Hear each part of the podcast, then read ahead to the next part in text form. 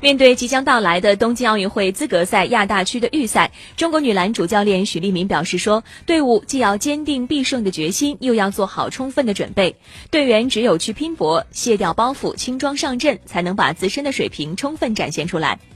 今天，中国女篮首战将对阵三个对手当中实力最强的韩国队，迎来朴智秀和金丹飞的回归的韩国队整体实力得到了进一步的提升。对此，许利民表示，目前韩国队在近年来整体实力最强的阶段，无论对手换了什么人，中国队都要全力以赴把自身水平打出来，坚定信心，不找理由和借口，尽最大努力完成第二阶段奥运会资格赛的任务。